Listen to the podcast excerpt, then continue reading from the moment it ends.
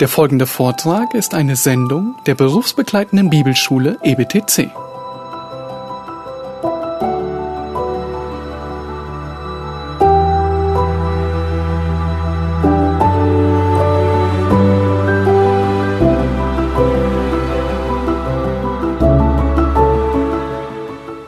Gut, wir freuen uns auf die Zeit jetzt. Fragen, Antworten, Fragen, die ihr auch eingereicht habt, die zum Teil ähnlicher Natur waren, die wir dann zusammengefasst haben. Äh, Fragen, die sich auf den Konferenzinhalt beziehen. Und wir wollen die Zeit nutzen, gleich beginnen. Äh, Die erste Frage richtet sich an dich, äh, Benedikt. Ich habe ja vorhin das kleine, war nicht so klein, aber das Buch vorgestellt. Herr, lehre uns beten. Welche Rolle spielt das Wirken des Geistes? Wie ist der Geist beteiligt? Was macht er, wenn wir beten? Ja. Also das erste ist, der Geist Gottes macht uns die Worte Gottes lebendig. Und so äh, Gebetszeiten beginnt man am besten damit, dass man ein Wort liest. Also ich beginne jeden Morgen, jeden Morgen als erstes, ich lese einen Psalm.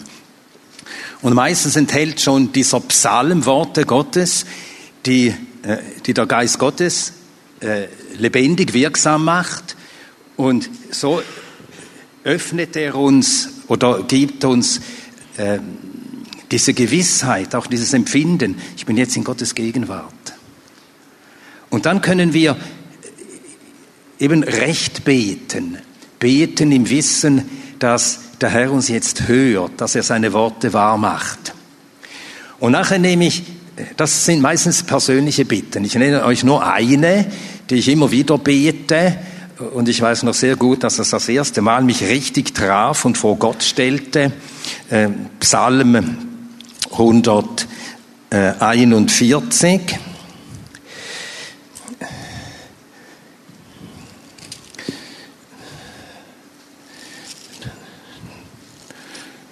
Nein, ist ja gar nicht 141.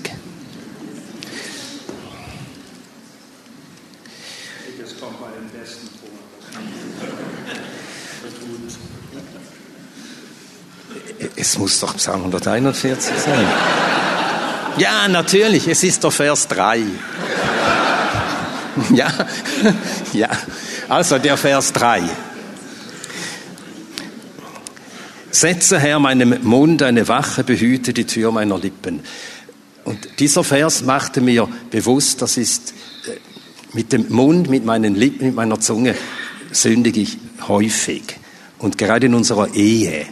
Und das lehrte mich erstens erkennen, wie übel es ist. Manchmal mache ich so spitze Bemerkungen meiner Frau gegenüber, völlig unnötig und die nicht helfen, die wehtun dass ich das erkannte vor Gott und dann auch bekennen konnte als Sünde. Und seither bete ich immer wieder, fast jeden Morgen, nicht nur jetzt gegenüber meiner Frau, überhaupt auch in der Gemeinde, setze eine Wache vor meinen Mund. Ich bete darum. Und das ist eben ein Beispiel dafür, der Geist Gottes macht dir eine Wahrheit bewusst und nachher bringst du das dem Herrn im Gebet. Und dann der Geist Gottes gibt auch, das ist eben sein Wirken, die Gewissheit, dass es, weil es ja Gottes Worte sind, nach denen wir beten, dass Gott uns hört. Und ich nehme dann immer so für die Gebetszeit dann, bevor ich mit Fürbitte beginne, nehme ich äh, einen Text über Gebet aus dem Neuen Testament. Also äh, diese Woche habe ich immer nach äh, Philipper äh, 1, Verse 9 und folgende gebetet, dass der Herr mich, meine Frau, die Geschwister in der Gemeinde, für Einzelne bete ich das dann wirklich, ähm, äh, dass unsere Liebe zu ihm überströmt und zur Erkenntnis führt äh, und dass wir lernen, so das Vorzügliche zu unterscheiden. All diese Bitten bringe ich vor und der Geist gibt die Gewissheit, Gott hört, wir beten nicht umsonst. Anhand von biblischen Gebeten lernen Ja, zu beten. Genau. Genau. Und das halte ich eben für Beten durch den Heiligen Geist. Any of you want to add something? Lass mich die Frage noch ein bisschen ausweiten. Wir haben von Beten gesprochen, dann gibt es ja Anbeten. Anbetung oder Neudeutsch Worship. Ja, so nennt man das heute. Welche Rolle spielt denn der Geist in der Anbetung oder eben vor allem in der Worship-Szene? Darauf möchte ich es mal beziehen, weil man da oft für Dinge, naja, die wir jetzt wahrscheinlich nicht so praktizieren, den Geist ähm, dann beizieht und sagt, ja, das ist eben Anbetung im Geist.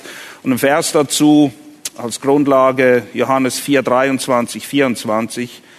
Aber die Stunde kommt und ist schon da, wo die wahren Anbeter den Vater im Geist und in der Wahrheit anbeten werden. Denn der Vater sucht solche Anbeter. Gott ist Geist und die ihn anbeten, müssen ihn im Geist und in der Wahrheit anbeten. Es gibt ja viele Verwirrungen diesbezüglich.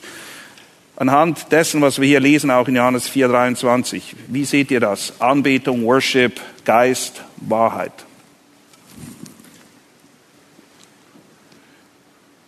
Who wants to go?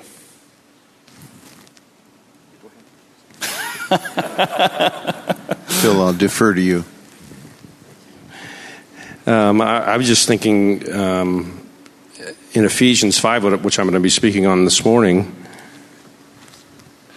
In Epheser 5, davon haben wir ja heute Morgen gehört. that when you're filled with the Spirit, Wenn du eben vom Geist erfüllt bist, wovon dort die Rede ist, that you're going to worship. dass du dann anbeten wirst. You're going to speak to one another in psalms and hymns and spiritual songs, singing and making melody with your heart to the Lord. Und es heißt, dass ihr dann eben auch einander oder zueinander redet in Psalmen, Lobliedern, geistlichen Liedern, singen und spielen dem Herrn in euren Herzen. So, a spirit filled Christian is a worshiping, singing Christian. Ein geisterfüllter Christ ist also ein Christ, der auch anbetet, der auch singt. So, I don't know if that answers the question, but at least gets it started. Okay. Well, I was just thinking of the John passage. Am I on? No. I was just thinking of the John passage, and it says um, in verse 23 But an hour is coming, and now is, when true worshipers will worship the Father in spirit and truth. Ich habe gerade eben an dieser Stelle auch gedacht, die ich vorhin gelesen habe, wo es heißt, die Stunde wird kommen, wo wahre Anbeter in Geist und in Wahrheit anbeten werden. For such people, the Father seeks to be his worshipers. Denn solche sucht der Vater. And I've always understood this passage to mean that the truth there is obviously the Word of God, but let's never forget that the Word of God is the Logos, Christ. Christ is the Word of God. So you're worshiping in Christ.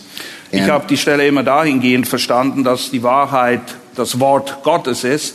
Aber wir wissen ja auch, Christus selbst ist das Wort. Das heißt also, wir beten ihn an. so it's in accordance with God's Word that He's revealed to us. Und es ist in Übereinstimmung mit dem Wort Gottes, dass wir ihn erkennen, wer er ist. And it's Christ focused. Und Anbetung ist auf Christus fokussiert. And then in spirit, the way that I've taught this is that that is in sincerity, that you're in sync with the Spirit of God Und in your worship. Und wenn es heißt im Geist, dann habe ich das immer so verstanden, es ist eben in Aufrichtigkeit, das, was der Geist auch in einem wirkt. Und wir wissen, was das Ziel des Geistes ist. You mentioned that the goal of the Spirit is to glorify the Son and not oneself. Right. Ja, das Ziel des Geistes ist es ja nicht, sich selbst jetzt zu verherrlichen oder eine gute Zeit oder etwas Tolles zu erfahren, sondern den Sohn zu verherrlichen. It, it's two parts of a whole. Ja, es sind die zwei Seiten einer Münze. I know that when our worship team gets together for prayer before we have our worship service, one of the prayers that I often hear is, Oh Lord, cleanse us from any sin so that we might be free to worship you freely. Wenn unser Team, das die Musik, die Anbetung leitet, sich jeweils trifft vor dem Gottesdienst, dann beten sie auch immer zusammen. Und eins der Gebete ist auch, dass der Herr sie reinigen möge von allen Sünden, von allem, was sie davon abhalten könnte, den Herrn ebenso anzubeten, wie es sich gebührt. So therefore, to worship in truth is according to the word, and to worship in the spirit is that you're in sync with the spirit. You're yielded to the spirit. There's no known sin that you're coveting and holding on to. Und. Anbetung zeichnet sich eben dadurch aus, dass sie wortzentriert ist, so wie wir das auch von Benedikt vorher gehört haben. Sie wurzelt in der Wahrheit des Wortes und vom Geist, im Geist anbeten bedeutet, dass der Geist sein Werk an uns tun kann. Und eins der Werke ist, dass er uns der Sünde überführt und wir Buße tun, damit wir dann in angemessener Art und Weise den Herrn auch loben und preisen können. And let's also remember the woman that he was talking to was uh, really um, concerned with outward forms, and he's talking much more in the inner person. Und wir müssen auch den Kontext sehen, in dem das gesprochen wird. Die Frau, zu der er dies sagt, für sie war Anbetung mehr eine äußerliche oder auch ortsgebundene Sache, aber der Herr lenkt den Fokus ganz klar auf eine innere Herzenseinstellung, um die es letztendlich geht. Ja, und äh, das gibt äh, eine Antwort äh, eben auf die Frage, diese, das, was man eben heute mit Worship bezeichnet, lebt von äußerlichen Stimulantien.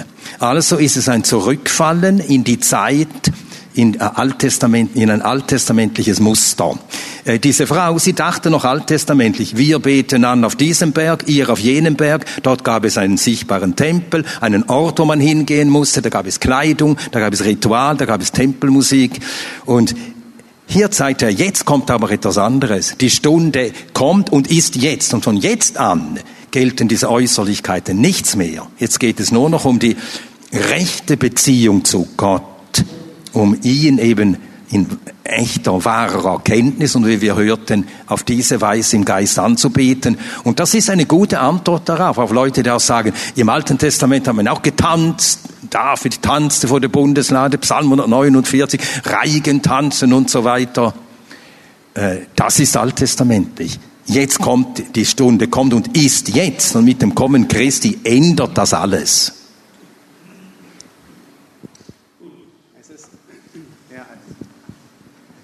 Oh.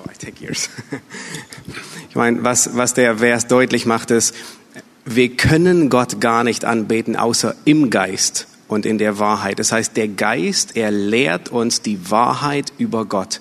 Wie, wer Gott ist, wie Gott ist und wie Gott angebetet wird. Und wenn wir nicht vom Geist belehrt Gott anbeten, dann beten wir einen falschen Gott an. Dann ist es Götzendienst. Dann ist es ein selbstgemachter Gott. Das heißt, der Geist lehrt uns, unterweist uns. Ja, und es ist eine ernste Sache, Gott nicht so anzubeten, wie es sich gebührt. Wenn wir eine alttestamentliche Stelle diesbezüglich zu Rate ziehen dürfen, 3. Mose 10, Nahum und Abihu sind mit fremdem Feuer, mit guten Absichten vor den Herrn gekommen, um anzubeten. Aber es war ein Feuer, eine Form von Anbetung, die der Herr nicht gefordert hat. Und die Konsequenzen, und es waren nebenbei bemerkt, die Söhne des Hohepriesters, sie hätten es wirklich besser wissen sollen. Es hatte fatale Folgen. Feuer kam vom Himmel und hat sie verzehrt. Also es spielt schon eine entscheidende Rolle, nicht nur das, sondern wie wir den Herrn anbeten. Gut, lasst uns bei dem Thema bleiben. Bet, Gebet, Geist. Eine Frage, die auch immer wieder aufkommt. Ähm, Darf man den Heiligen Geist anbeten oder verehren? Dürfen wir das? Sollen wir das?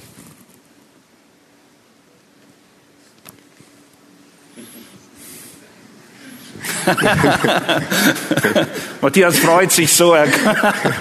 Also, ähm, das ist eine Frage, die kommen musste, die wir, die ja, wir erwartet haben. wir sie auch. Ähm, In, in der ganzen Vorbereitung auf die Hirtenkonferenz haben wir immer wieder darüber nachgedacht. Nicht, weil, weil es uns beschäftigt, aber weil es immer eine Frage ist, die, ähm, die vielen ähm, unter den Fingernägeln brennt. Und es ist eine Frage, die sehr stark belastet ist durch die charismatische ähm, Bewegung, eben weil was dort geschieht, nicht eine Anbetung ist, die im Geist und in der Wahrheit geschieht, sondern ein selbstgemachter Götzendienst. Und die Frage ist, kann man, darf man Darf den man, Heiligen soll man das machen? Ist anbeten und ehren? Ja. Und ja, ich würde die Frage umstellen und sagen, es ist gefährlich, den Heiligen Geist nicht zu ehren und nicht ähm, ihm die Anerkennung entgegenzubringen. Ähm, wenn wir, ich glaube, das ist eine Stelle, die wir auf der Konferenz noch nicht ähm, noch nicht erwähnt hatten, zumindest nicht, dass ich wüsste. In, in Apostelgeschichte 5, ähm, da ist Ananias und Sapphira und äh, Petrus, er konfrontiert ihn und in Vers 3, da sagt Petrus zu Ananias, warum, Ananias, warum hat der Satan dein Herz erfüllt, sodass du den Heiligen Geist belogen hast und von dem Erlös etwas beiseite geschafft hast? Und in Vers 5, ähm, weiter unten, Vers 4, Ende, sagt er, du hast nicht Menschen belogen, sondern Gott. Das heißt, was Ananias hier getan hat, ist, er hat den Heiligen Geist nicht geehrt, er hat ihn entehrt, er hat ihn belogen und das ist lebensgefährlich, ihn nicht zu ehren. Ähm, wir, müssen uns vor Augen halten, wer der Heilige Geist ist. Er ist Gott, er ist nicht ein halber Gott, er ist nicht ein wenig Gott, sondern er ist gleichwertig zu Gott dem Vater, Gott dem Sohn und der Heilige Geist. Die ganze Errettung ist alles, was die Gottheit tut, ist, man könnte sagen, trinitarisch oder, oder sie tun es alles zusammen. Ähm, die Schöpfung, Gott der Vater, Gott der Heilige Geist, ähm, Kolosser und Johannes 1,10 sagen, der Sohn, alles ist durch ihn geschaffen. Die Errettung wägt Gott der Vater, ja, Kolosser, äh, Epheser 1, wir hatten die Stelle schon gesehen, ähm, 1. Petrus, ähm, Kapitel 1, Vers 2, wo der, ähm, wo wir, wo der Vater erwählt, wir gereinigt werden durch den Heiligen Geist und besprengt werden ähm, ja, durch das Blut Christi. Das heißt, überall ist der, Heil, ist der Heilige Geist mit im Spiel. Der Missionsbefehl ist, tauft sie auf den Namen des Vaters. Nein, nein, nein, nicht nur des Vaters, des Vaters, des Sohnes und des Heiligen Geistes. Das heißt, wir sehen, die ganze Dreieinheit ist immer beteiligt. Lass mich die Frage noch ein bisschen konkretisieren. Ähm, die Leute, oder man hört den Kommentar oft, so viel ich weiß, findet man aber kein Gebet an den Heiligen Geist in der Bibel, sehr wohl aber an den Vater oder an den Sohn. Ist das Gebet an den Heiligen Geist biblisch? Sollen wir ihn direkt anbieten, anbeten und dann damit äh, einhergehend die Frage, es gibt ja auch Lieder, die sich direkt, wo man sich im Text des Liedes direkt an den Heiligen Geist wendet. Was sagt ihr dazu? Ah, looking at all of you. I'm going to jump in. Okay. I'll jump in here. Um, I learned very much about worshiping the Trinity through the tribal people. Ich habe sehr viel gelernt oder lernen dürfen, was es bedeutet, einen dreieinigen Gott anzubeten, als ich in diesem Stamm lebte in Taliabo. After they were saved, um, they wanted us to teach them how to pray. Nachdem sie errettet wurden, kamen sie zu uns mit der Bitte, dass wir ihnen beibringen, wie man betet. And rather than going to the Lord's Prayer, Und wir sind nicht zum Vater unser gegangen, we just showed them prayers in the Bible sondern wir haben ihnen Gebete in der Bibel aufgezeigt. and said these are just examples. Das sind Beispiele. And that when you're talking to God, you need to respect Him because He's our Creator. Und wenn ihr mit Gott sprecht, dann sollt ihr das auf eine respektvolle Art und Weise tun, denn er ist unser Schöpfer and He is our Savior. und er ist unser Retter. And so the Taliabo developed prayers on their own, Die Leute in diesem Stamm in Taliabo haben dann gelernt, wie man betet. and they began to pray publicly. Und sie haben auch begonnen, öffentlich zu beten. And their prayer would begin by eulogizing the Father, Und ihre Gebete begannen jeweils mit einem Lob, das sich an den Vater richtete. Then they would eulogize the Son, Dann haben sie den Sohn gelobt und gepriesen. and they would eulogize the Holy Spirit. Und dann haben sie den Heiligen Geist gelobt und gepriesen. When I say eulogize, what they would do is repeat back their ministries. Und wenn ich sage, dass sie diese drei Personen Gottes gepriesen haben, dann meine ich, dass sie in ihren Gebeten erwähnt haben, welches die spezifischen Dienste sind, was der Vater tut, was der Sohn tut, was der Heilige Geist tut. Each member of the Trinity, and then they'd thank them for their ministry. Ja, sie haben anhand der Bibel sich daran erinnert, was der Geist tut, der Sohn, der Vater und dem Gott, dem dreieinigen Gott für diese Dienste gedankt. And when they used God the Father's name, which was Yo in, in the tribal language, they would always bow their head and raise their hand. Und immer wenn sie den Namen des Vaters nannten, äh, in der Stammessprache war das Jo, dann haben sie ihre Hand hochgehalten und das Haupt geneigt. So when we first heard them praying like this, the missionaries were scared. Als wir das zum ersten Mal mitbekommen haben, wie sie jetzt da predigen, da hatten wir ein bisschen Angst. We thought, oh my goodness, they, think there's three gods. Wir dachten, oh Mann, die glauben wahrscheinlich, es gibt drei Götter. But that's where we began to learn because we began to question them, and they gave clear answers that they knew there was one God in three persons. Aber wir haben dann Fragen gestellt und dadurch eine Menge gelernt und schnell gemerkt, sie haben sehr wohl verstanden, Gott ist ein Gott in drei Personen. And they were worshiping God in three in one, Und sie haben diesen dreieinigen Gott ebenso angebetet, but articulating their various ministries. indem sie eben auf die einzelnen spezifischen Dienste des Vaters, des Sohnes und des Geistes hingewiesen und dafür gedankt haben. That was just the beginning of their prayers. Das war der Anfang ihrer Gebete. Then they would go into their uh, supplications and, and prayers for others and thanksgiving and so forth. Nachdem sie den Vater gelobt haben, haben sie Dank dem Vater gedankt oder Gott gedankt und dann auch Fürbitte getan. And then at the end of their prayer, they would thank each member of the Trinity. Und am Ende ihrer Gebete haben sie immer jeder Person Gottes, des dreieinigen Gottes gedankt. That was taught to them by the Spirit of God. Und das haben sie direkt vom Geist Gottes so gelernt. We don't pray like that. I don't pray like that. Wir beten nicht so, ich bete nicht so, But they all do.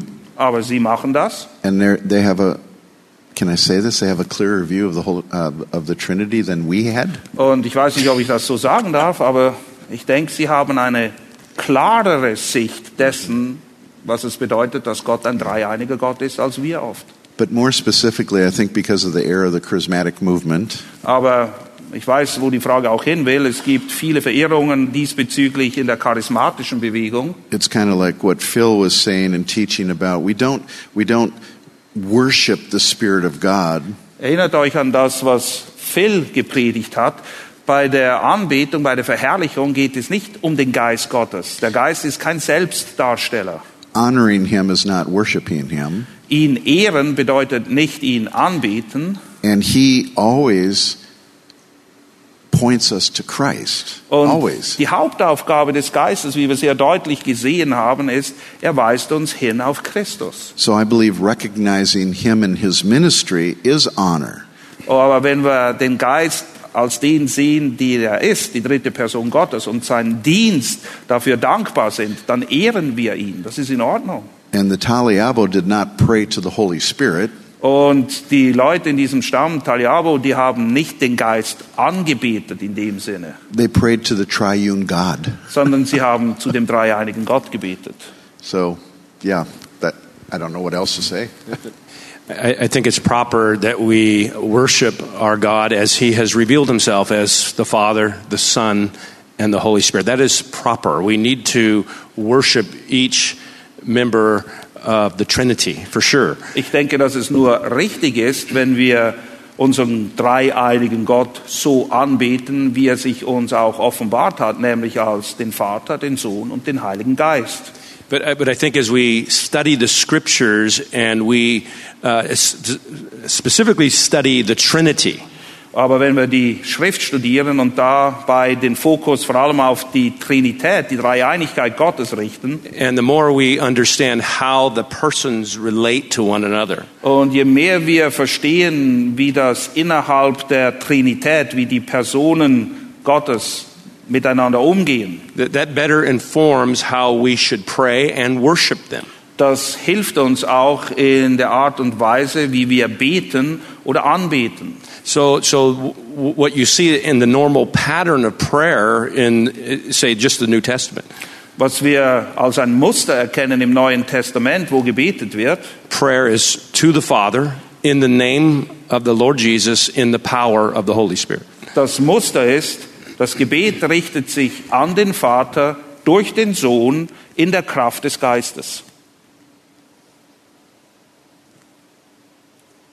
Darf ich noch mal, also ist es okay, zum Geist zu beten? Nun, es wäre, es wäre dann falsch, sich adressieren, wenn er kein Gott wäre, dann wäre es Götzendienst. Also es ist nicht falsch. Ich muss die Frage vielleicht so formulieren. ja, Es ist nicht falsch. Es ist nicht falsch, aber wie Phil sagte, es, das, das, was wir finden im Neuen Testament ist das, ein, das überwiegende ähm, Vorrecht und Privileg, Benedikt hat es gestern erwähnt, dass wir direkt zum Vater beten, dass wir aber lieb, lieber Vater sagen dürfen. Wir finden eher selten ähm, den Hinweis, dass ein Gebet an Jesus Christus direkt adressiert ist. Ähm, Stephanus, er betet, Herr Jesus Christus, nimm meinen Geist auf. Und das ist eher die Ausnahme, dass ein Gebet direkt an ihn adressiert ist. Und wir finden gar kein Gebet, das an den Heiligen Geist adressiert ist. Und ich denke, es ist auf der sicheren Seite, sich zu bewegen, dem Muster zu folgen. Ja, Aber Muster- Sünde wäre, dürfte man es nicht nennen. Ja. Also das Muster ist klar, die Praxis finden wir dementsprechend nicht, aber er ist die dritte Person Gottes und Gott ist anbetungswürdig. Also theologisch kann man nicht sagen, dass es falsch oder Sünde ist. Können wir das so als kurzes Statement nehmen? Würdet ihr das unterschreiben? Oder abnicken zumindest? Abnicken. Gut. um, Next question. Next question, exactly. That's a big one. Hey. Man hört auch und in letzter Zeit immer öfters, dass Menschen durch Träume, durch Visionen zum Glauben kommen. Man hört das vor allem, dass das unter den Moslems der Fall sein soll. Benedikt, du bist ähm, ab und zu unterwegs äh, in diesen Gegenden, kennst Leute dort. Was sagst du zu diesen Berichten, dass Leute oder vor allem Moslems durch Jesus Visionen zum Glauben kommen? Ja, äh, also äh, ich halte dafür, wir müssen unterscheiden Träume oder Jesus-Vision. Wenn gesagt wird, die hätten Jesus im Traum gesehen, da bin ich sehr skeptisch. Und zwar aus einem Grund, ähm, nicht der einzige, aber eine wichtige Stelle, Johannes 14, Vers äh, 16, der Herr sagt, ich gehe zum Vater und ihr seht mich jetzt nicht mehr.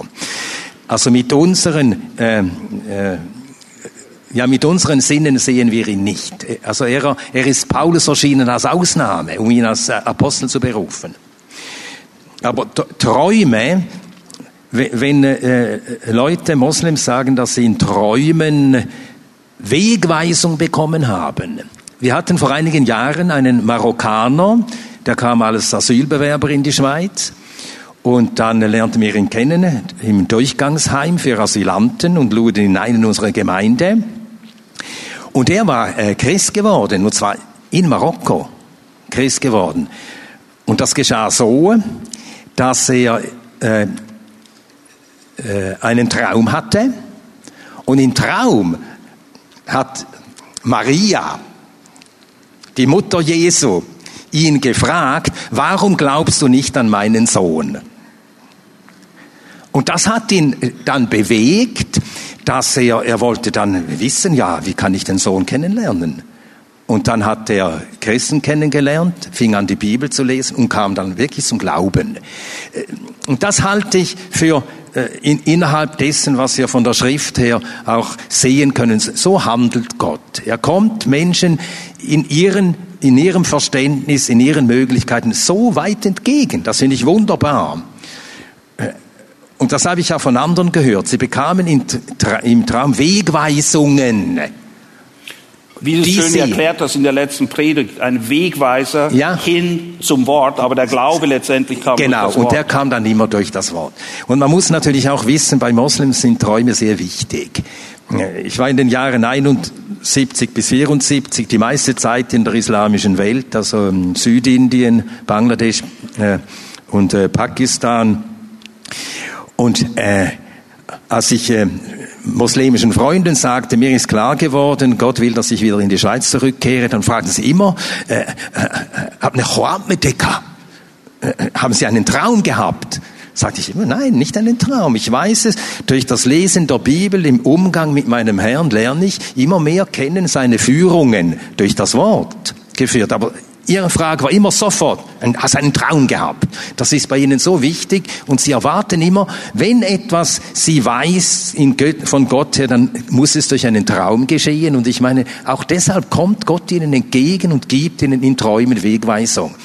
Aber wenn Christen dann kommen und sagen, Gott hat durch einen Traum, dann stimmt wirklich, hat mir in einem Traum gesagt, dann stimmt wirklich etwas nicht. Denn jetzt haben wir das gesamte Wort Gottes. Und schon im Alten Testament werden Träume äh, als minderwertige offenbar als minderwertiges Offenbarungsmittel gegenüber dem Wort Gottes gezeigt. 4. Mose 12 Vers 6. Dort sagt Gott, dass er äh, zu einem Propheten in einem Traum reden mag, aber nicht so mit meinem Knecht Mose.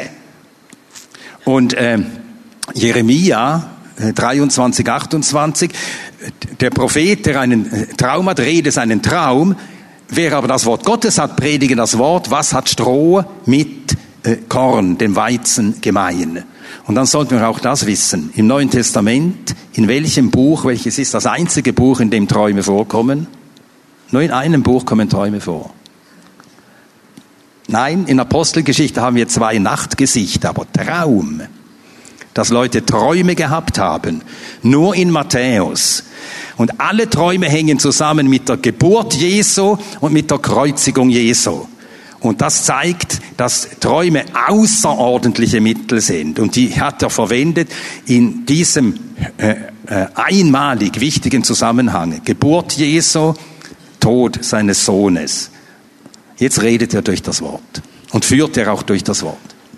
Gut, die Zeit rennt schon wieder. Eine Frage, die häufig kommt und ich sage es mal für uns im EBTC äh, von speziellem Interesse ist, dass sie geklärt wird. Äh, 1. Johannes 2,17 lesen wir, und die Salbung, die ihr von ihm empfangen habt, bleibt in euch, und ihr habt es nicht nötig, dass euch jemand lehrt. Nun, hier sitzen lauter Lehrer. Also entweder können wir uns jetzt alle verabschieden und ähm, suchen uns was anderes, was wir machen, oder jemand hilft uns, diese Stelle richtig zu verstehen, worüber ich eigentlich sehr glücklich wäre.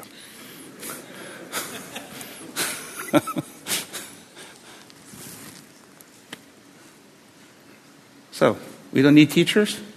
I'm still hung up on the dreams. I'll come back in a little bit.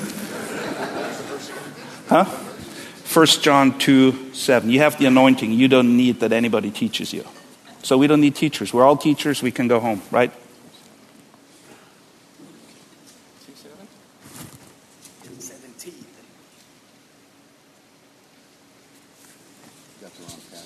Well, that's what they gave me.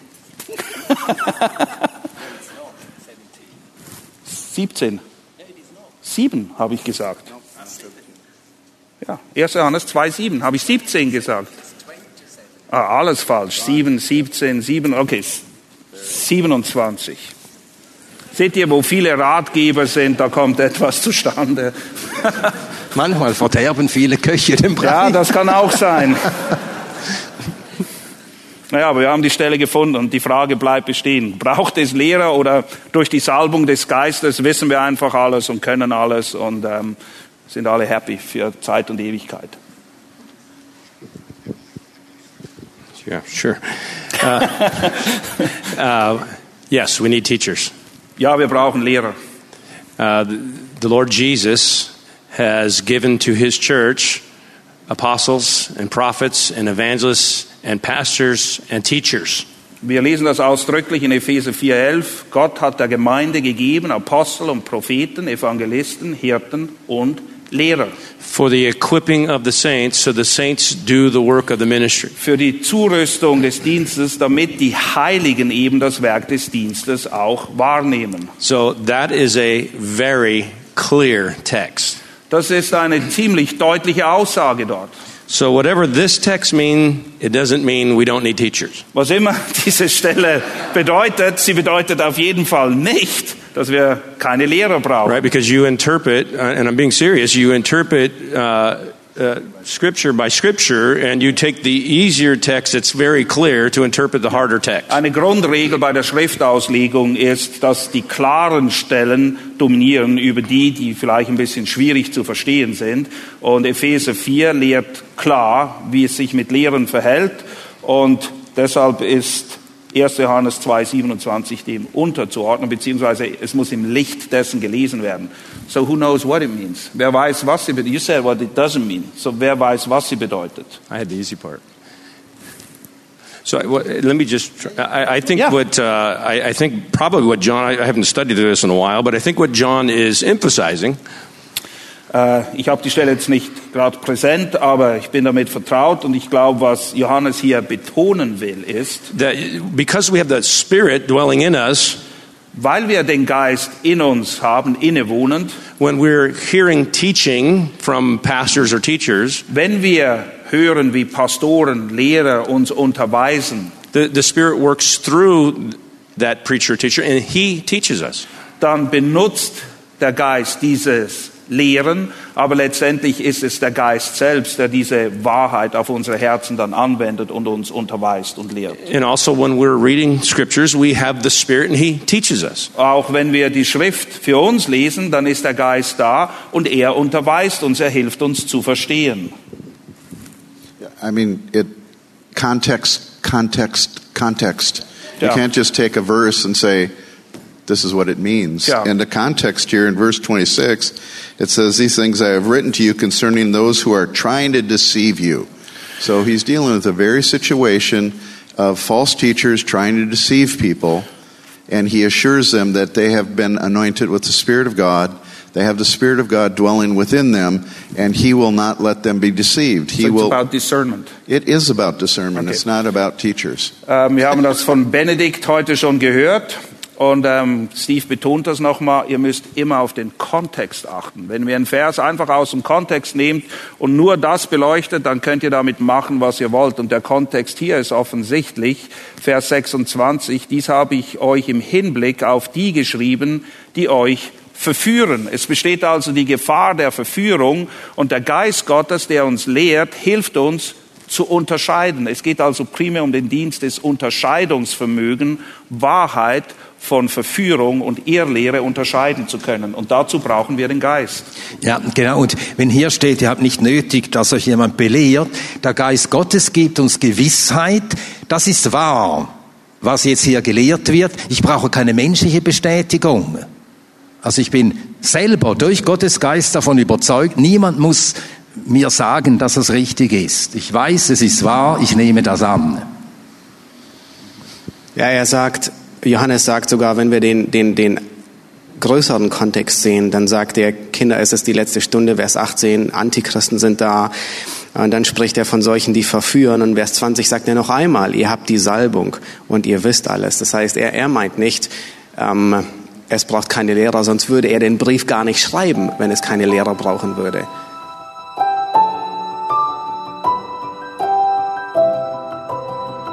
Diese Sendung war von der berufsbegleitenden Bibelschule EBTC. Unser Ziel ist, Jünger fürs Leben zuzurüsten, um der Gemeinde Christi zu dienen. Weitere Beiträge, Bücher und Informationen findest du auf ebtc.org.